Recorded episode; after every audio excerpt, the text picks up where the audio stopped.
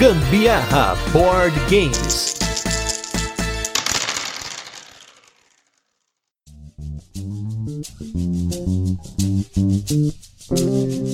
Fala galera, beleza? Aqui é Gustavo Lopes, Gambiarra Board Games, hoje com mais um turno de comentários para falar do DNA dos designers. Nós vamos continuar a conversa da outra semana, ou seja, do outro episódio. Se você não ouviu, volta aí no nosso feed e dá uma olhada na primeira parte. Na verdade, esses casts até funcionam, né? Individualmente, se você ouvir esse primeiro e depois o outro, você vai entender também. É mais porque na sequência você vai pegar algumas referências que a gente já fez no outro episódio. E hoje eu estou novamente com o Sandro Campagnoli do Boards Burgers e o Anderson Butileiro, designer do jogo 1808, que tá para sair pela editora On The Table. E já vou dispensar as apresentações, porque eles já se apresentaram no outro cast, a gente já fez aí a introdução da conversa. E hoje nós vamos começar falando um pouquinho sobre os nossos designers favoritos e até o perfil de alguns designers que nós conseguimos falar com propriedade. E para começar, já que a gente falou do Feld no outro episódio, falamos bastante do Feld, o Sandro na verdade, né? O Sandro começa a falar de designer, é Feld, né? O Sandro, você começa a falar de qualquer assunto, é Feld. ah, eu até, não, não eu, eu até falei num cast que já saiu já, que a gente fez uma entrevista com o Sandro, e aí eu falei que, até comentei com o Sandro, que no meu celular não é Sandro Campagnoli, é Sandro Feld.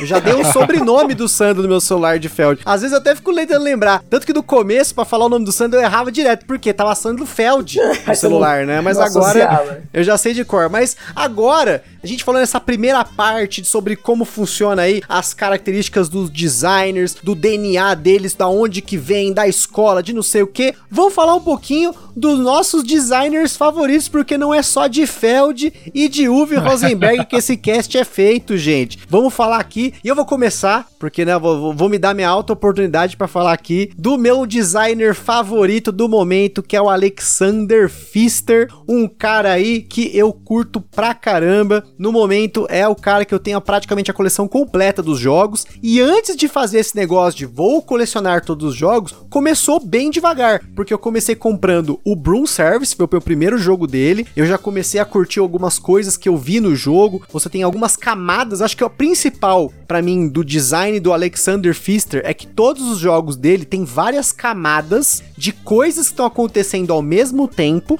porém tudo tem uma sincronia. Tudo faz sentido quando você coloca num todo, apesar de que muitas vezes você pode estar tá fazendo caminhos totalmente diferentes, mas você sempre chega no mesmo lugar. E para mim isso começou no Broom Service, depois no Isle of Sky, aí eu vi, opa, esses dois jogos, eles têm algumas coisas semelhantes entre si, você pontua diferente cada rodada, você tem algumas, alguns eventos, né, que no caso do Broom Service tem cartas de evento, no Isle of Sky é um pouquinho não tão transparente, que são as janelas de pontuação que tem toda a rodada, porém, olha só que coisa linda cada jogo, o Sandro falou na primeira parte aí sobre o Feld inovar, usar mecânicas diferentes, o Alexander faz isso muito bem, porque cada jogo do Alexander Pfister, ele foca numa mecânica principal, apesar de ter N outras mecânicas diferentes. Você pega aí no Broom Service, você tem ali o Pick Up and Delivery, né, o pegar e entregar, né? Se você pegar, por exemplo, no All My Goods, você tem ali um primeiro engine building do Alexander Pfister. No Port Royal, é um jogo de Push Your Luck que tem elementos de jogos euro. Olha só que bacana. Você tem o seu Push Your Luck para você revelando as coisas e depois você compra cartas que você revelou nesse Push Your Luck com o dinheiro que você já tá ali planejando, entendeu? Isso para mim é sensacional. Foi aí que eu realmente me apaixonei no design dele. Vocês já ouviram aqui no podcast alguns casts, nós já fizemos dele. Fizemos o Broom Service, fizemos o Blackout Hong Kong, fizemos o Great Western Trail,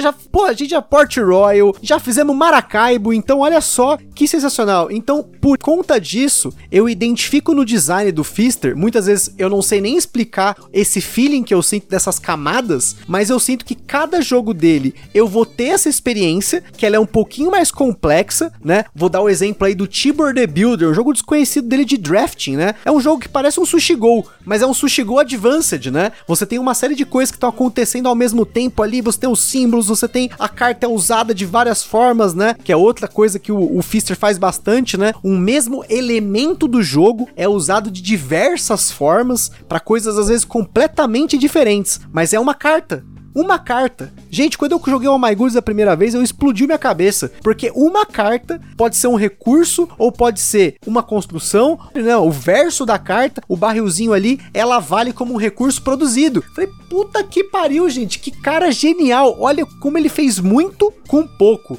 E aí, claro, depois que eu passei para os jogos mais avançados dele, né? Blackout Hong Kong, Great Western Trail, Mombasa e o Maracaibo, foi aí que eu senti que ele pegou várias dessas ideias que ele fez pequenas, em jogos pequenos, e transformou em algo maior, com mais mecânicas, com mais sistemas, mas tudo de uma forma excelente. Então, para mim hoje, Alexander Pfister é um gênio. Eu tô com outro designer aí que tô começando a me sentir aí, me identificar, que é o Vital Lacerda, mas no momento, o Pfister é o designer que todo jogo que eu pego dele, por mais que às vezes as pessoas que jogam comigo não gostam do jogo, eu curto pra caramba, porque eu sinto que eu falo o mesmo idioma do Fister enquanto a gente tá jogando. Isso é uma coisa que a gente não falou na primeira parte do cast. O idioma do designer, né? Quando eu falo idioma, é o que o Butileiro falou da ação executiva do Vital Lacerda. Quando eu vou explicar um jogo novo do Vital Lacerda aqui em casa pra Carol, como a gente jogou a primeira vez o Lisboa,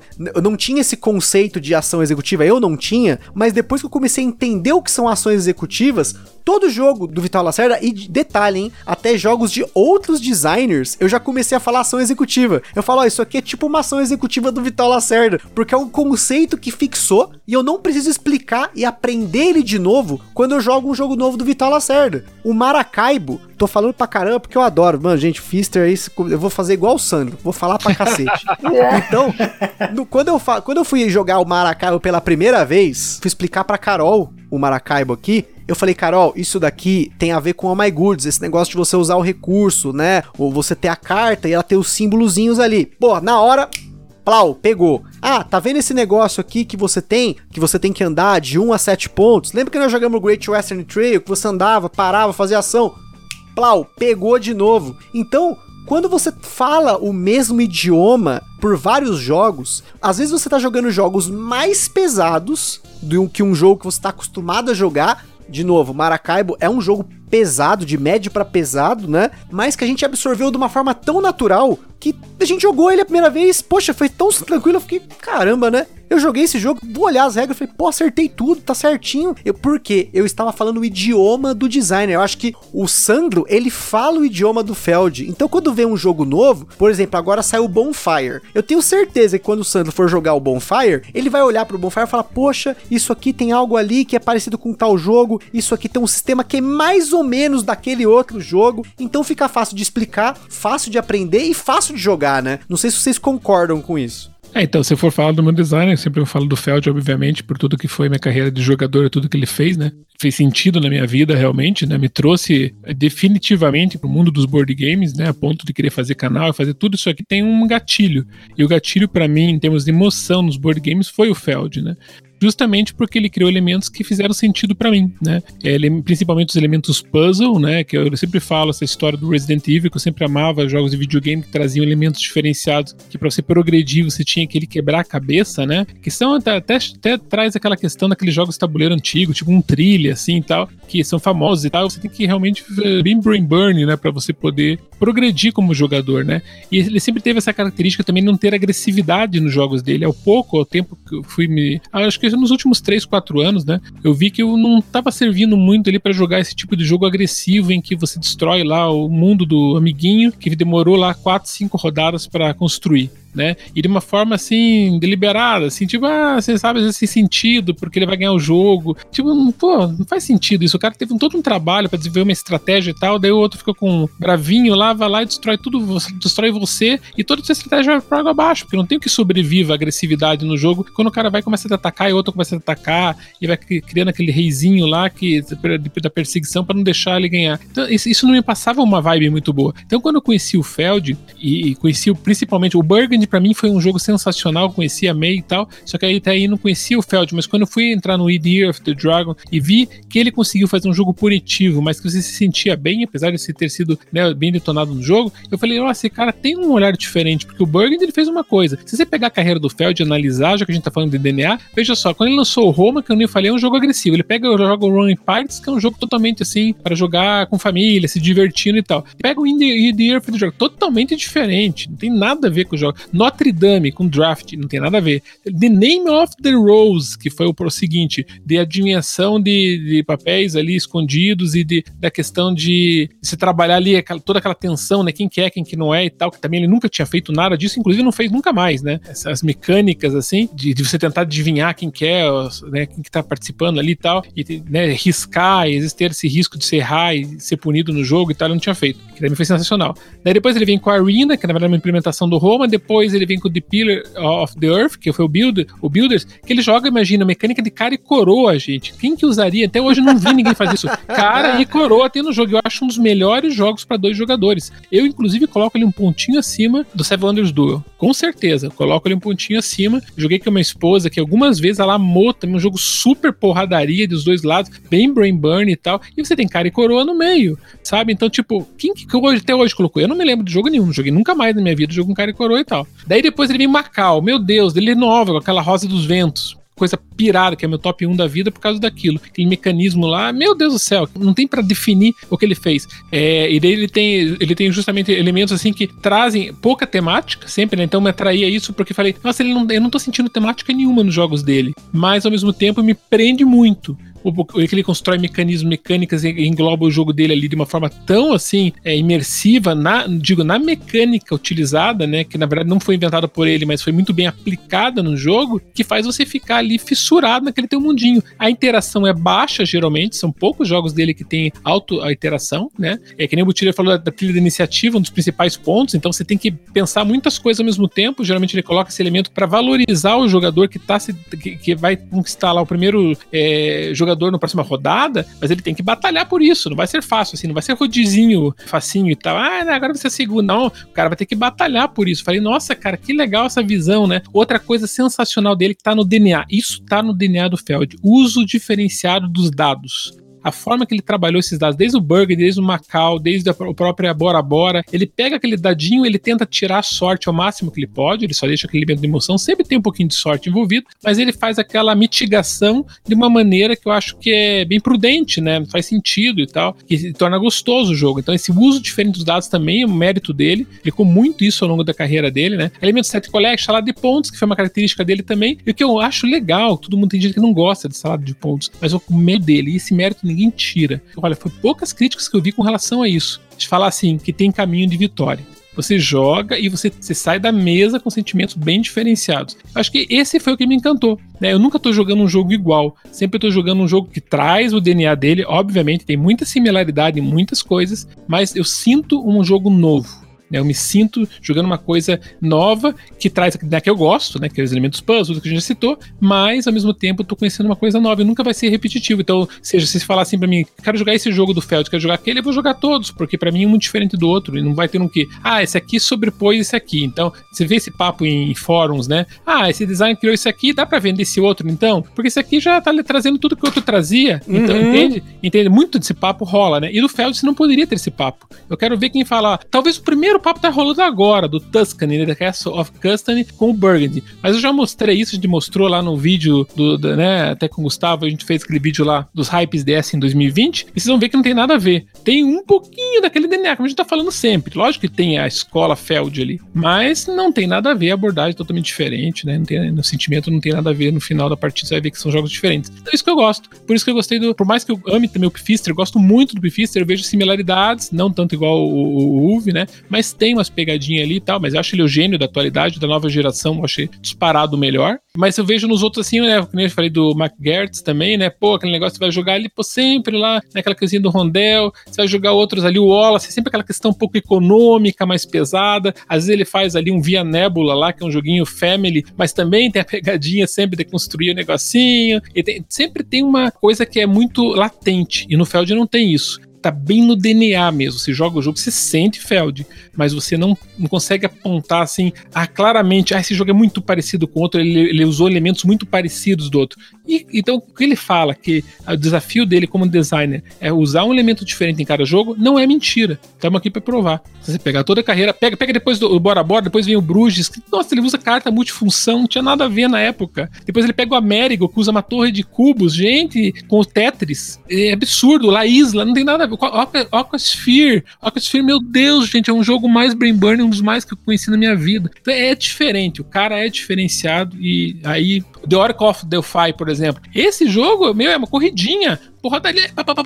Entendeu? Então não tem como você se emociona no físico, eu me emociono pro Feld por esse cara ser um cara ousado. O cara que não tem medo de ser feliz. Eu vou apostar e que se dane o resultado. E geralmente ele acerta. E, ó, eu queria agora então encerrar esse Feldcast, esse episódio que a gente falou do Feld. Sugestão do Butileiro é Feldcast, tá bom? Eu vou colocar aqui, ó, Feldcast. Só antes de eu passar a palavra pro Butileiro, pra ele arrebentar, porque eu quero saber, eu não sei, hein, gente, isso aqui vai ser novidade para mim. Eu não Também sei. Não sei. Qual é o designer sei. favorito do, do, do butileiro, hein? Mas vou daqui a pouco já pergunto. Só queria comentar que você comentou desse negócio de comparar o designer, né? Jogos do mesmo designer, né? Tem uma coisa que eu sempre ouço a galera falando é comparando o Blackout Hong Kong com o Mombasa e recentemente eu tenho ouvido algumas pessoas comparando o Great Western Trail com o Maracaibo. Gente, é uma mecânica, um sisteminha que tem igual entre os dois jogos. Não é nem o sistema principal de jogo, que às vezes a pessoa de fora, a pessoa de fora, ela olha, ah, então no Great Western Trail você move o seu bonequinho lá, o seu vaqueiro uma três casas. No Maracaibo você move o seu barquinho uma sete. Ah, é parecido. Gente, no game design é difícil um designer tá lançando um jogo autoral que é diferente dessa forma, ou seja, não é o mesmo nome, ele não assume que o jogo é uma reimplementação, que realmente seja igual ou até tão parecido. Eu tenho todos os jogos, eu já joguei eles várias e várias vezes. O Maracaibo, então, a gente está se acabando de jogar Maracaibo aqui. Vocês já devem ter ouvido aí no cast do Maracaibo que já saiu, mas a gente jogou pra caramba e eu não consigo sentir essa semelhança que eu consiga retirar da coleção um ou outro. Eu tenho Great Western Trail, eu tenho Maracaibo, eu tenho Blackout, eu tenho Mombasa e cada jogo para mim é diferente do outro. Mas como o Sandro comentou aí sobre esse ponto, esse talvez às vezes é um contra, né? Se você for pensar aí pesar os prós e contras de você ter um designer que tem um DNA mais notável do que um cara como Knizia, que ele é um matemático. A maioria das pessoas não nota a semelhança dos jogos dele, mas quando você olha os jogos dele pensando nos teoremas matemáticos que ele usa para compor os jogos, eu consigo ver as semelhanças entre os jogos, mas as semelhanças de DNA, não que os jogos sejam iguais. Mas agora a gente encerra o Feldcast, agora Butileiro Quero ver qual é o seu designer favorito, qual é o DNA desse designer, Butileiro. Traz pra gente aí o DNA. Em seguida, eu não vou deixar nem réplica. Eu quero o Butileiro trazendo o próprio DNA, porque nós aqui tivemos a oportunidade de jogar o Rio 1808, que é um puta jogo. Eu senti influências de alguns designers, até comentei com o Butileiro, mas eu quero que o próprio Butileiro fale isso quero passar a palavra pro nosso designer aqui de plantão. Ai, ai, que, que responsa se eu encerrar essa conversa. Mas vamos lá, então. É, eu quero só aproveitar e falar rapidamente, então, de duas coisas que vocês falaram. Tanto o, o Gustavo falou isso do Fister, como o Sandro falou aí no Feldcast dele aí. essas, so, sobre essas características. Eu acho que é muito importante quando você parte para o lado da observação, da coleção, que nem toda pessoa que joga board game vai analisar com esse olhar, com esse viés, com essa observação. Mas eu, a gente já falou, inclusive aqui mesmo, num podcast que a gente falou sobre identidade do jogador, né? Quem eu sou como jogador, que tipo de coisa eu gosto nos jogos. E aí a gente até, inclusive, éramos nós três também. A gente falou sobre jogos que a gente gostava de jogar lá no começo. E depois a gente percebeu que a gente gostava de jogar outros tipos de jogos. Então é muito importante você observar quando você identifica num designer aquela identidade dele fica mais fácil você identificar qual é a sua identidade como jogador, né? Então tudo isso que vocês falaram sobre o Feld, sobre o Fister, ajuda vocês a entender que ah, eu gosto de jogos que têm essas características. porque os meus designers favoritos fazem jogos com essas características. Né? Então você que está ouvindo a gente aí, é, é, legal você começar a perceber isso. E eu conheço muita gente que joga muitos jogos e que gosta muito de jogo tabuleiro e que não faz ideia do nome do designer do jogo que jogou. Né? E se você começa a prestar atenção no nome do designer, na escola que ele pertence, no estilo de jogos que ele faz, qual é o DNA desse designer, é mais fácil você perceber quais são os jogos que você vai gostar. E aí você fica menos tempo tateando no escuro procurando um jogo para jogar, ou um jogo para comprar, ou qual é o jogo que você vai gostar de jogar com o seu grupo, com a sua família. Então é bem legal a gente trazer à tona essa conversa e perceber esses detalhes da, da identidade dos designers. Então, falando um pouco sobre a minha preferência, vamos dizer assim. Eu sou um cara que eu cheguei no, no, no hobby dos jogos de tabuleiro modernos, dos jogos de hobby, dos jogos para adultos, em mais ou menos em 2015. Eu sempre joguei jogos de tabuleiro minha vida inteira, mas jogava os jogos de massa, os clássicos que todo mundo conhecia. Tinha tido contato já com Catan e com Carcassonne, mas eu não fazia ideia de que eles eram jogos de tabuleiro modernos, né? Então, de 2015 para cá, são pelo menos 5 anos, mais de 5 anos, em que eu tive contato com mais de 450 jogos diferentes. Então, eu tive contato com muito design diferente.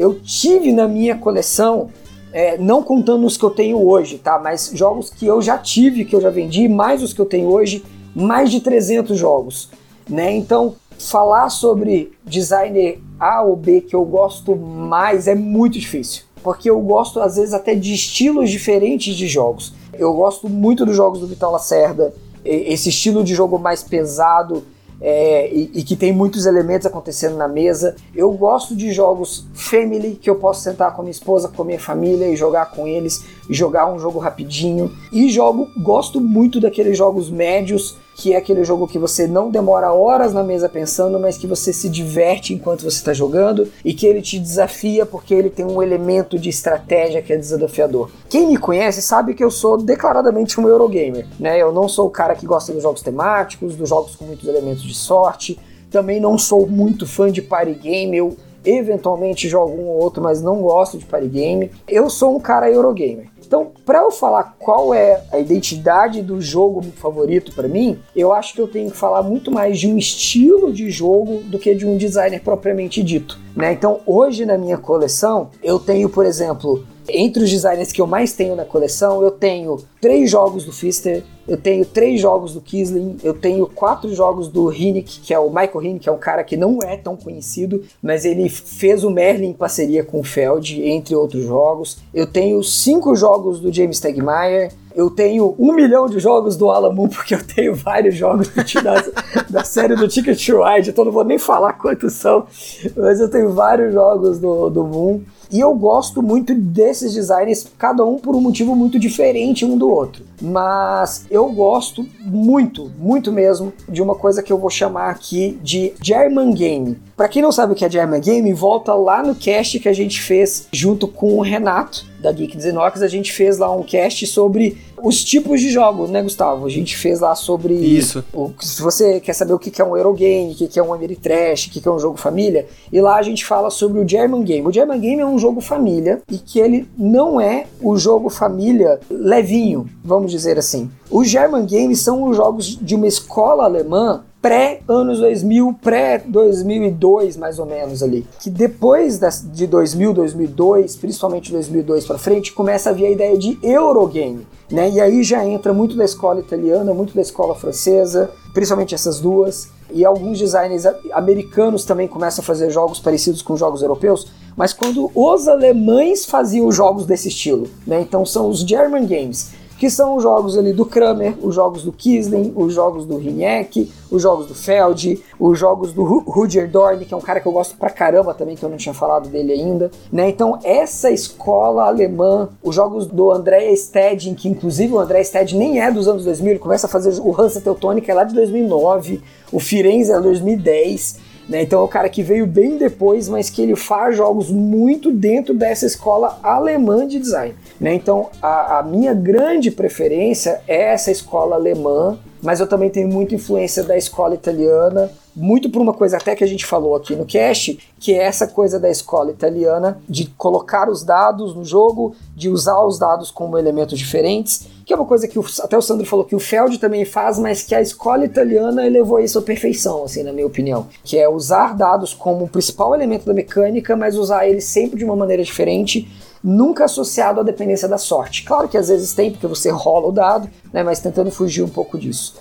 E até dentro dessa escola, até que eu esqueci de comentar que eu joguei outro dia, tomei um pau da Carol e eu fiquei feliz de ter me ferrado, de ter perdido, porque depois eu fiquei pensando na partida que foi o Marco Polo. A gente tem aqui o Viagem de Marco Polo, não o 2, aquele mais antigo, foi lançado na Devir. E, gente, esse jogo é lindo, porque ele é um jogo super simples de regra, vamos dizer assim, para mim. Hoje ele é muito simples. Sentou, olhamos ali, paz, tem o dado ali, rola o dado e você usa o dado para diferentes ações e nem sempre o valor do dado é relevante, mas você ter um dado menor do que o outro é relevante. Você, se você usa uma ação de outro jogador, você tem que pagar. Então, assim, eu acho essa escola italiana sensacional. Você comentou de novo dela e eu sempre que falo dela, eu sempre penso nisso porque são os jogos que a Carol curte aqui. O Lorenzo, por exemplo, foi outro jogo que a gente jogou uma vez só. Tô devendo colocar ele na mesa de novo, mas eu também tomei um sarrafo da Carol, porque por algum motivo tem o dado na mesa, tem aquele negocinho de sorte pequenininho, porque você mitiga, você tem as suas escolhas e tudo mais. Mas tem o dado, parece que ela tem uma magia ali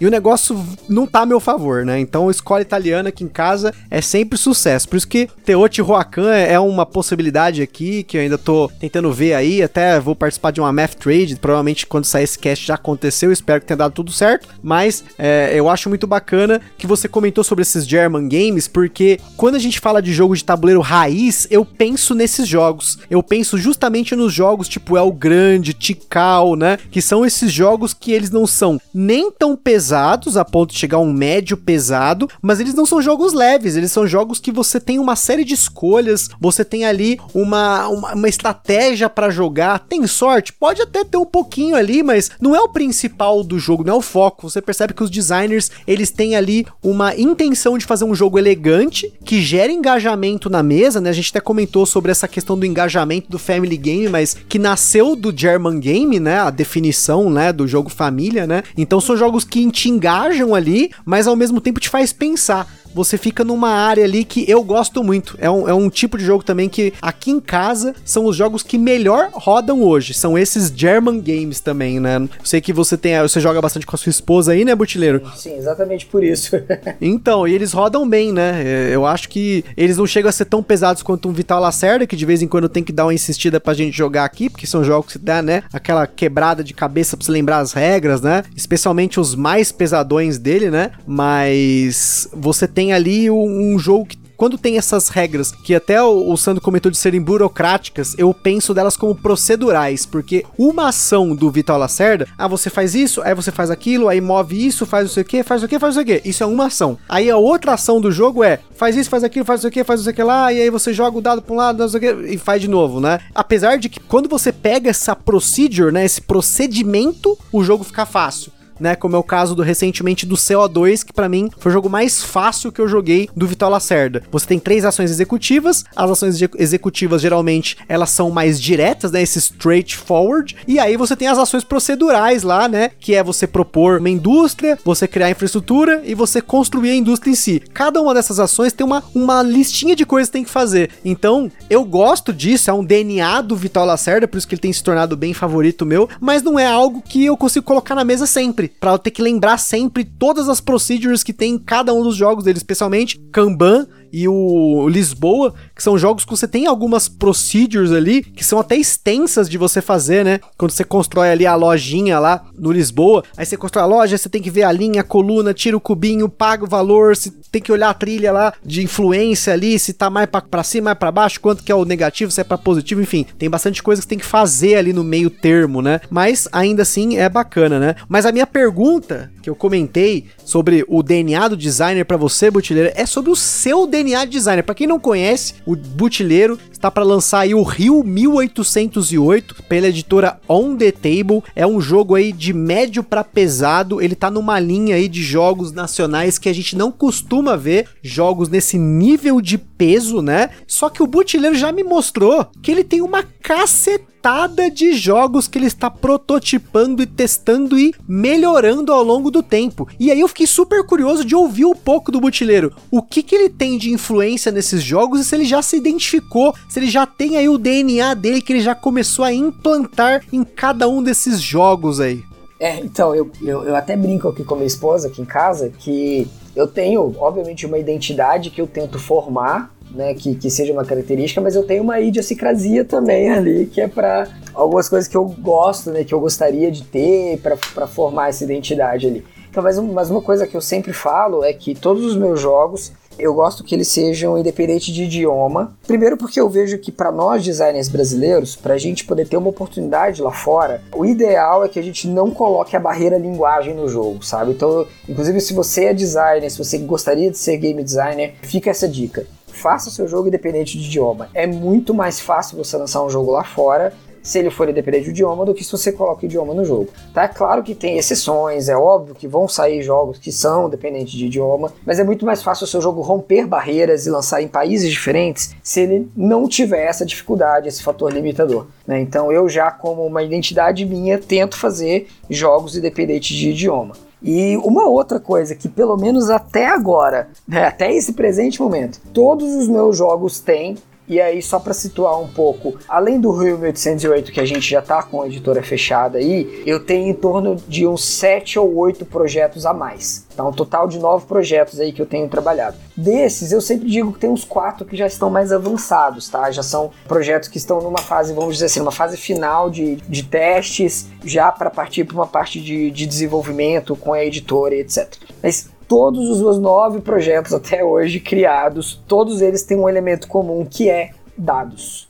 Todos eles eu uso dados e todos eles eu uso dados de forma diferente. Então, como eu falei aqui, o Feld faz isso, usar dados de formas diferentes. A escola italiana faz muito disso, de usar dados de formas diferentes. E eu acabei trazendo isso para mim como a minha formação de designer, vamos dizer assim. Né? Como eu tenho bastante essa influência da escola alemã, da escola italiana, eu trouxe esse uso do dado para o Eurogame, né, para o jogo estratégico, usando um dado não como um elemento de sorte, mas como um elemento do jogo, uma peça que compõe o jogo às vezes ela é uma peça principal, às vezes ela é uma peça secundária, mas ela está no jogo. Ah, e aí, esse negócio do independente de idioma, gente, eu adoro jogos independentes de idioma. Quem ouve esse cast, Também. se você não tá ouvindo esse cast pela primeira vez, você sabe disso. Mas para quem não sabe, eu adoro jogos independentes de idioma não só pelo fato de que você pode importar o jogo, depois você baixa o manual em português ou em inglês e tudo mais, mas porque eu gosto dessa coisa de ícones. Isso é uma coisa que me atraiu muito no Rio 1808. Eu abri uma das pouquíssimas sessões que eu fiz até hoje para jogar esse jogo no Tabletopia, né? A gente até transmitiu a partida lá no Tábula Quadrada. Foi o Renato do Tábula, os, o, o próprio Butileiro, né? E a gente jogou também com o Brunão lá da área 21, né? O blogão lá, né? Isso. Eu também acho que agrega bastante nessa dependência por vários motivos, né? Primeiro é que você não pode jogar com todo mundo, né? Quem tem problemas com inglês, alguma né, probleminha assim, não tem, você joga de boa. Segundo que você não precisa ficar lendo textos, né? Gente, tem jogos que você tem que ficar lendo muito texto. E às vezes a iluminação não tá muito boa no local que você tá jogando e tal, você vai lá, bate o olho, fica forçando a vista ali, né? Não consegue ver aquele negócio. Sabe, assim, tipo, é, é muito desconfortável. Também sempre vou preferir jogos independentes de idioma, com uma boa iconografia, detalhe, né? Porque não são todos que têm esse êxito, né? Muitos jogos tentam fugir do idioma, mas ao mesmo tempo fazem uma iconografia horrível, que daí fica mais difícil, fica pior, né? Porque eles têm que consultar o manual para cada uma daquelas iconografias que não faz sentido. Daí você acaba lendo mais do que tivesse escrito na carta. É, que é uma coisa que acontece, por exemplo, com o Vital Lacerda, né? Eu adoro os jogos do Vital, acho que ele também preza muito por essa coisa de ser independente do idioma, mas aí ele chega num jogo igual o Lisboa, que por o jogo ser independente do idioma e ser todo com iconografia, você precisa de um, de um auxílio do jogador que tem oito páginas explicando a iconografia do jogo. Aí não adiantou nada, né? Sensacional. Não, eu, eu, como eu falei, né? Eu acho que a partir do momento que o designer ele começa a enxergar que o, o público dele também curte isso, né? Porque o Vital Lacerda não faz isso também à toa, né? Como eu falei, um ícone às vezes não quer dizer nada você tem que decorar aquela procedure. Você tem que decorar aquela sequência de ações, né? A exemplo do The Gallerist, por exemplo, que é outro jogo que tem isso. Tem o ícone lá, mas aquele ícone são sete coisas que você faz numa sequência, sendo que às vezes algumas delas tem que checar outras, né? Então a iconografia em si é só para te lembrar que aquilo significa uma procedure, né? Eu falo procedure porque eu falo muito para essa parte de TI, mas é, é uma sequência de ações. Não é um ícone, uma ação. É um ícone, uma cacetada de ações, né? E até, novamente, voltando no Rio 1808, a iconografia do jogo, sensacional. Não tô puxando o saco do butileiro, mas estou aqui falando abertamente, porque eu também já comentei isso no podcast, que o Rio 1808, se não é o melhor, é um dos melhores jogos de design nacional que eu joguei até hoje e me surpreendeu também por concordo. ser um jogo de médio para pesado, porque a gente tem vários jogos aqui nacionais que a gente chegou aí no máximo no Family Game ou até no médio aí de leve para médio, né? Que é também muita questão do mercado, né? É difícil uma editora chegar e investir num jogo pesado, que ou seja, tem que ter um público específico aí, porque no nosso nicho nem sempre os jogos pesados têm uma boa venda aqui no Brasil. Então é difícil o designer nacional chegar com dois pés no peito com aquele jogo cheio de coisa, cheio de componente, coisa, aquele tabuleiro enorme, né? Mas para vocês verem como a editora acredita no design do butileiro, eles estão dispostos a abrir editora com três jogos, sendo que um deles é o Rio 1808. E, por, né, de novo, já joguei, não é aquela coisa Silvio Santos que eu não joguei, mas minha esposa jogou e disse que é muito bom. Nesse caso, eu joguei e posso atestar que é muito bom.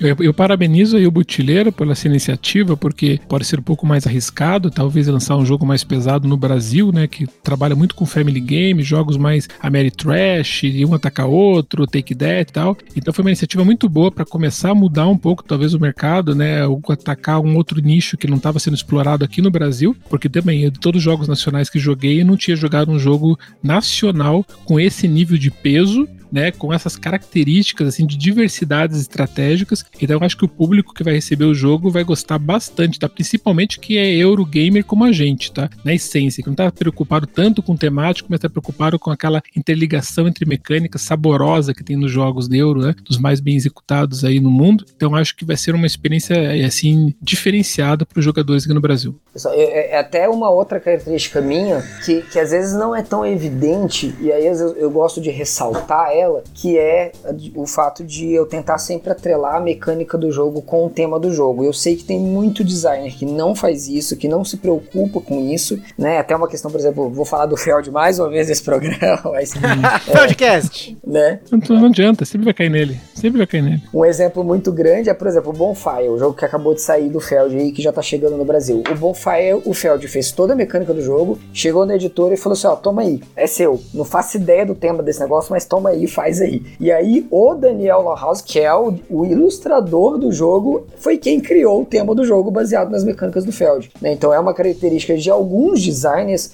não se preocupar com o tema, fazer simplesmente uma mecânica e outros designers têm como identidade, como característica, fazer mecânica e tema atrelados um ao outro, e isso é uma coisa que eu trago para mim também. Né? Os meus jogos, mesmo o mais simples, o mais bobinho, porque eu não faço só jogos pesados, né? eu tenho alguns jogos que são jogos mais leves, inclusive eu estou trabalhando em um jogo que é um roll and write, mas que todos os elementos mecânicos eles são justificados tematicamente nos jogos.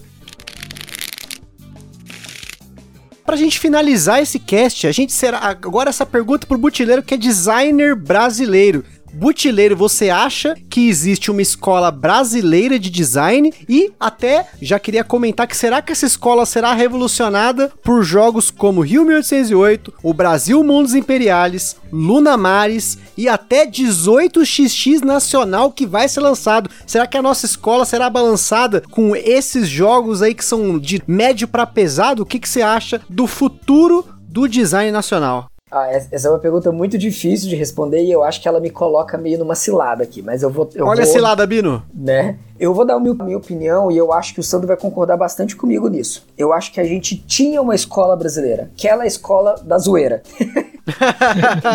jogo de vaza, né? E a gente tinha muito disso de jogo de vaza, jogo com take that, ou até mesmo jogo que era de zoeira, propositalmente da zoeira. Aqueles jogos de ai, tema de eleições e aí os personagens são todos zoação de personagens da política brasileira, né? Ou, sei lá, tem aquele tal daquele pequenas igrejas, grandes negócios. São jogos que foram feitos pra zoeira, né? Então o Brasil ele tem uma escola de party game, de jogo filler, de jogo de vaza, que foram jogos feitos no começo da era do hobby moderno no Brasil. Né? Então eu não estou falando dos jogos de massa, que os jogos de massa desde os anos 70 estão por aí, mas não são jogos brasileiros. Isso é muito importante a gente frisar que jogos, por exemplo, como War, como o Banco Imobiliário, como o Detetive, eles não são jogos de design nacional. Por mais que você veja lá, se você procurar na quem que é o designer do jogo, você vai ver o nome de um cara brasileiro, eles são jogos que literalmente são cópias de jogos lançados lá fora.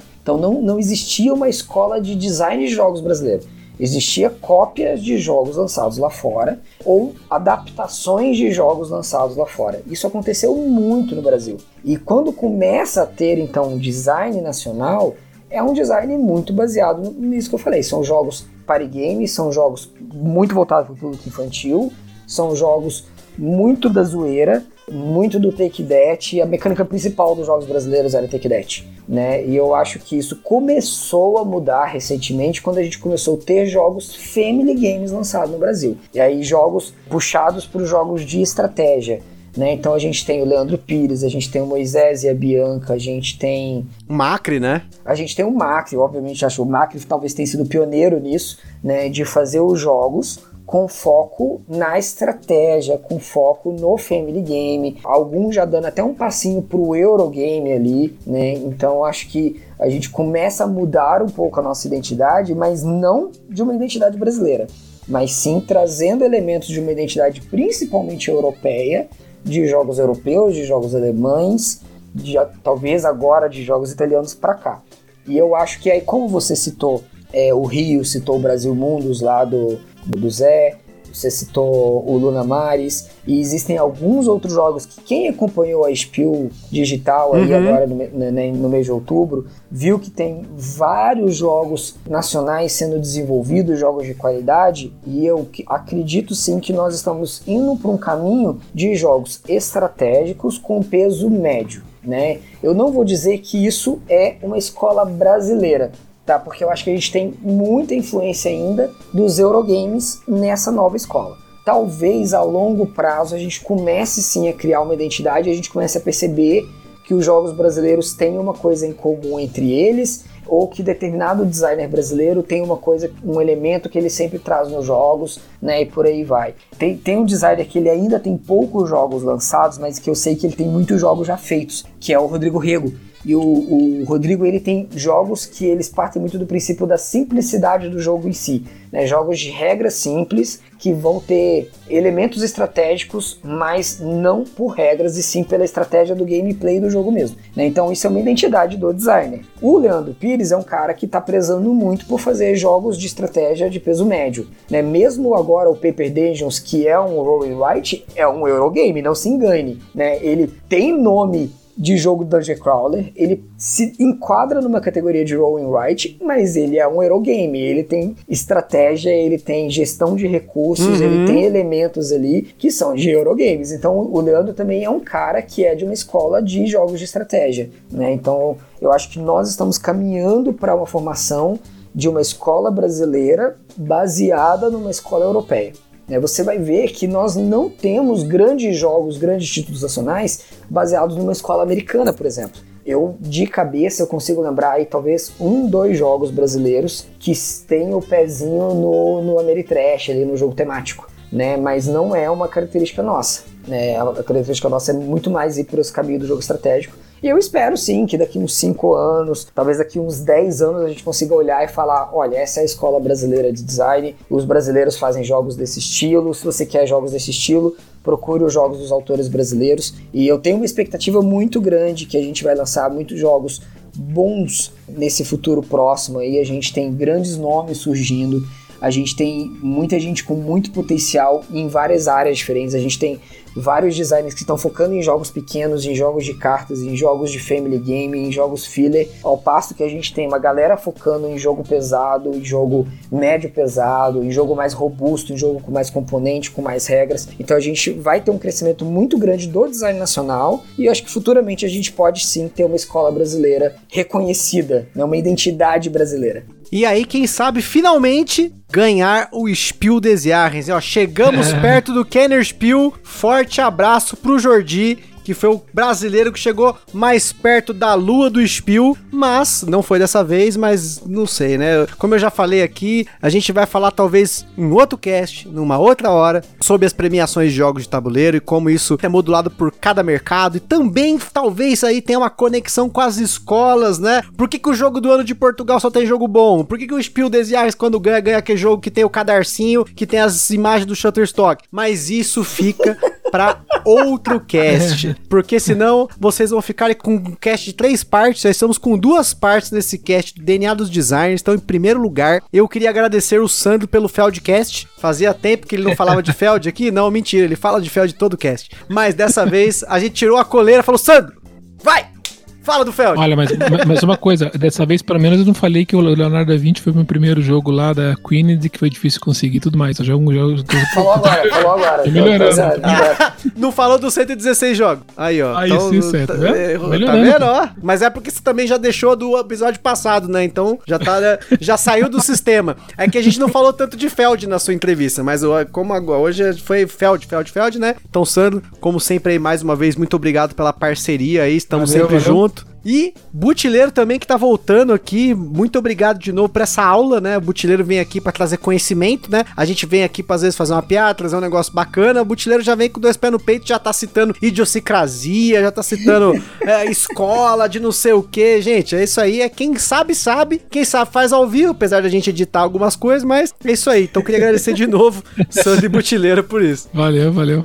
Agradeço demais o convite e mais do que isso, agradeço os elogios, né? Agradeço comentários sobre o Rio 1808. Fico muito feliz de ouvir isso de vocês, porque são pessoas que eu prezo muito a opinião. É, obrigado por abrir o espaço para eu falar também da, da minha identidade como designer e de também comentar um pouco com vocês desse conhecimento que a gente vai agregando ao longo da nossa carreira no hobby, né? O, o Sandro também sempre traz muito conhecimento, o Sandro manja muita coisa também. E você também, Gustavo, você, pelo pouco tempo que você está no hobby aí, você tem um conhecimento, uma bagagem muito legal, muito boa. É sempre um bate-papo muito enriquecedor para nós, todos nós aqui também. Eu também saio é, enriquecido, com mais conhecimento, né? Então, fico muito feliz de participar mais uma vez, sempre à disposição, sempre que precisar. E, e, um dia a gente vai fazer o seguinte: a gente vai marcar um, um cast e aí sim, para ser só sobre Feld. Olha aí, o Feldcast. Mas não adianta, todos os temas puxam pro Feld. Vocês mesmos falaram umas 500 vezes. Tô falando, cara, vocês querem fugir do Feld. Quem não gosta acaba falando dele não gostando. E daí, entendeu? É, tá, tá, fechado. O mundo tá centralizado dos board games do Feld. Não adianta.